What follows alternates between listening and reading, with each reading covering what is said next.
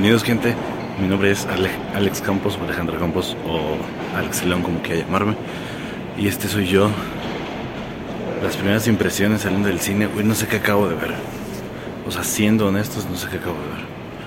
No sé si la genialidad más grande o la chorrada más grande.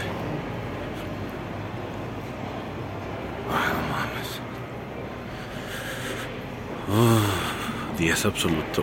Una experiencia muy chida. No, 9-5. Pero es que en mi cara. Creo que Alex del futuro me está contactando. Alex, te envío las cámaras para allá. Y ya viajamos al futuro. Muchas gracias, Alex del pasado, por esas cámaras. Pero sigo en shock. Ok, esta primera parte, y voy a avisar cuando acaben los... No, cuando, cuando acabe el pedazo sin spoilers. ¿Ok? Eh, mi nombre es Alejandro Campos o Alex Campos o Alex León como quieras llamarme. Como te dije, sin spoilers. Y siendo muy objetivo. La verdad, siendo muy muy objetivo, esperaba un poco más de esta película. Te voy a decir lo bueno. Lo bueno. Es una película que habla de Flash, no le quita el protagonismo a pesar de tener estos personajes, eh, estos dos Batmans o esta Supergirl, no le quita el protagonismo a Flash. Al final de cuentas termina siendo una película de The Flash y creo que es el lado bueno porque muchos fanáticos hacíamos esa burla de que es una película de Batman, pero en sí eh, nada más lleva el nombre de The Flash. Eh, me parecen puntos muy acertados, los cast muy acertados. Eh, los guiños que hacen también demasiado acertados y se me hace la parte buena de esta historia. Ahora vamos con el lado malo. La primera parte, pasando la primera mitad de la película, se siente un poco pesado. Si a ti no eres las personas que te gusta que estén hable y hable en las películas, bueno, sin duda te vas a quedar con un poco de sueño, un poco de aburrimiento en esa primera parte. Y seguramente vas a sentir que va a ir empeorando esto pero afortunadamente no, eh, que eso sería lo raro. Eh, lo raro es eso, que en un punto de la película te sientes abrumado porque están hable y hable y hable y es mucha rebusnancia, por así decirlo. Em, repiten mucho este tipo de cosas y al final de cuentas termina siendo algo aburrido. Mm, son unos 20, 40 minutos que la verdad te sienten como una hora pero, como dije, lo raro. Eh, a partir de ahí, o terminando esa, eh, esa mitad de la primera parte, empieza lo bueno, lo interesante, la historia en verdad. Y lo raro que también fue em, el CGI. El CGI eh, ha llevado muchas críticas desde los trailers. Muchos fanáticos estaban enojados porque decían que este no era un producto de calidad y puedo entenderlo. Yo en los trailers no veía gran calidad, veía una capucha de Batman de PlayStation 2 o 3. Incluso la del juego de Arkham se ve mejor. Em, pero ha dado declaraciones el director Andy Muschietti ha dicho que esto es a propósito porque estamos viendo la película desde los ojos de The Flash. ¿Esto cobraría sentido para mí? Y, esto no es un spoiler. A ver, esta secuencia la hemos visto en trailers. Hay una secuencia de persecución con el Batman de Ben Affleck.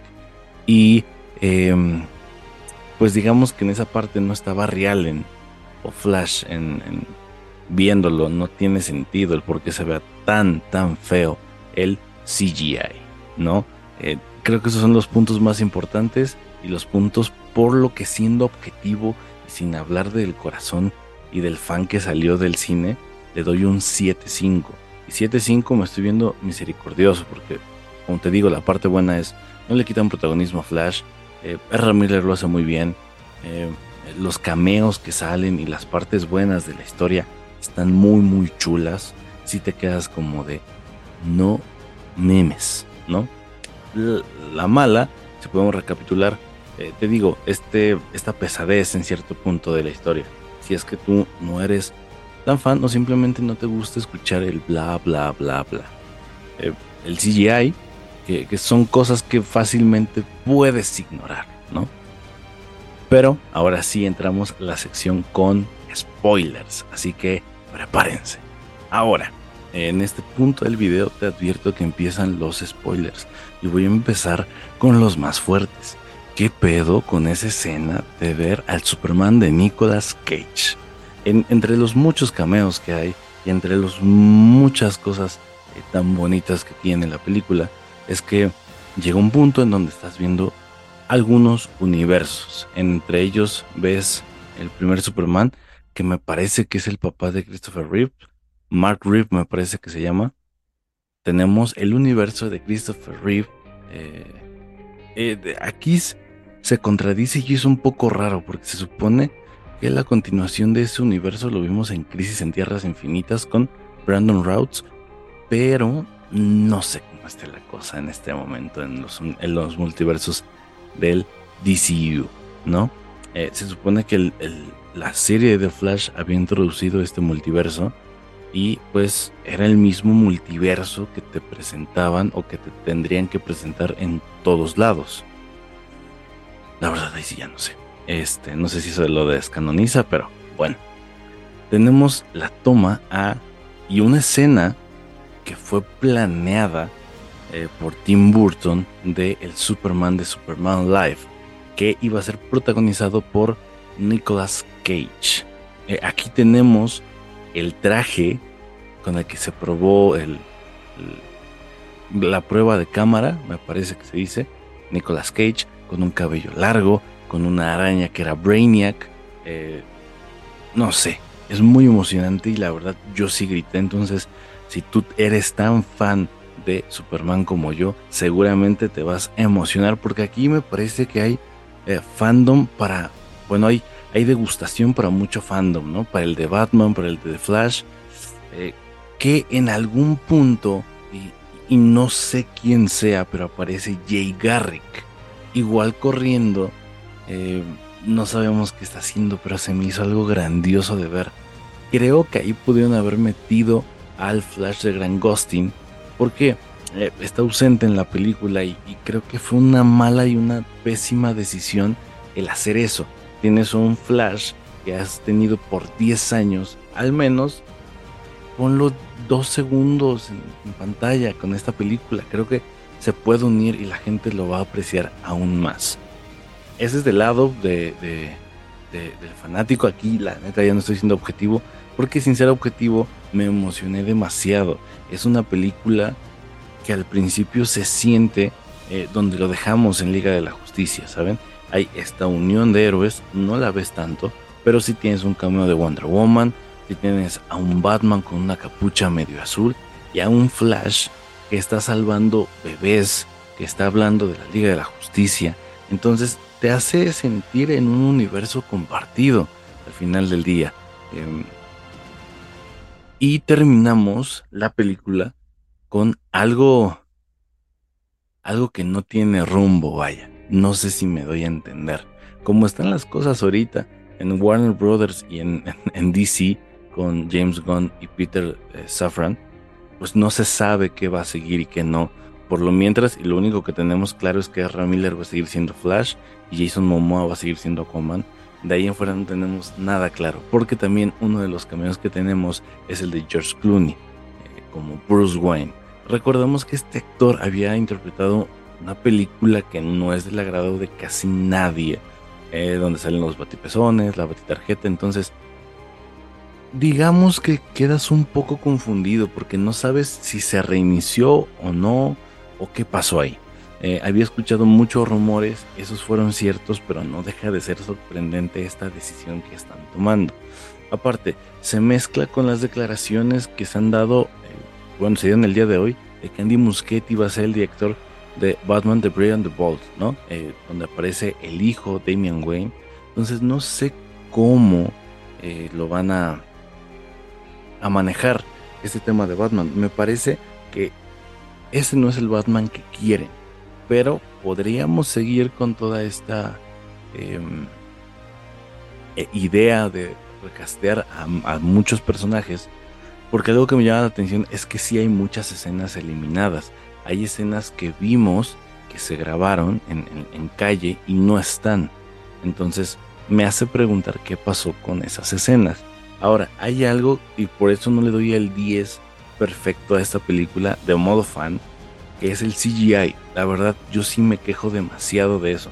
No es posible que estemos en un tiempo en 2023 y que esta película se tomó demasiado, demasiado tiempo como para que tengas un producto y lo intentes justificar con que es la visión del personaje. No, no señores. Ahí sí no voy a estar de acuerdo. Se ve demasiado falso, todo. No sé si no tuvieron presupuesto, eh, pero se nota aquí que no hubo dinero para complementar esos efectos. La capa de Batman se ve falsa, se ve de plástico, Dios mío.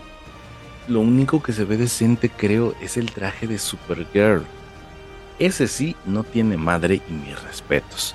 Eh, por lo demás, eh, te da la sensación de que sí estás viendo un videojuego, pero un videojuego un poco mal hecho por las animaciones que tiene. Entonces, no sé, mi veredicto final es 9.5.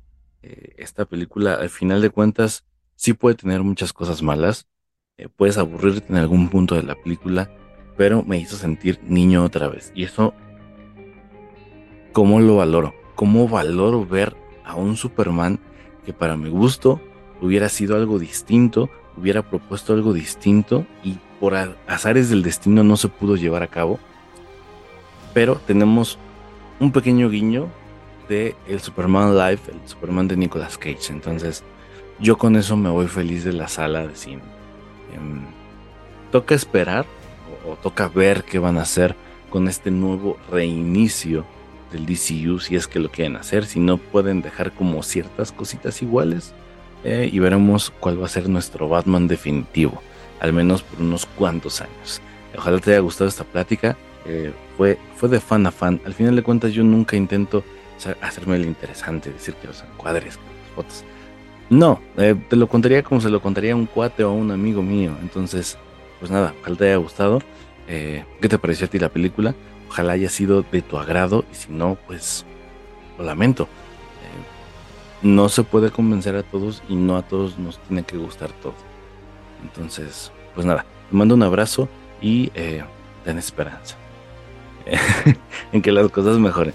Mi nombre es Alejandro Campos o Alex Campos o Alex León y nos vemos en un próximo Te lo platico.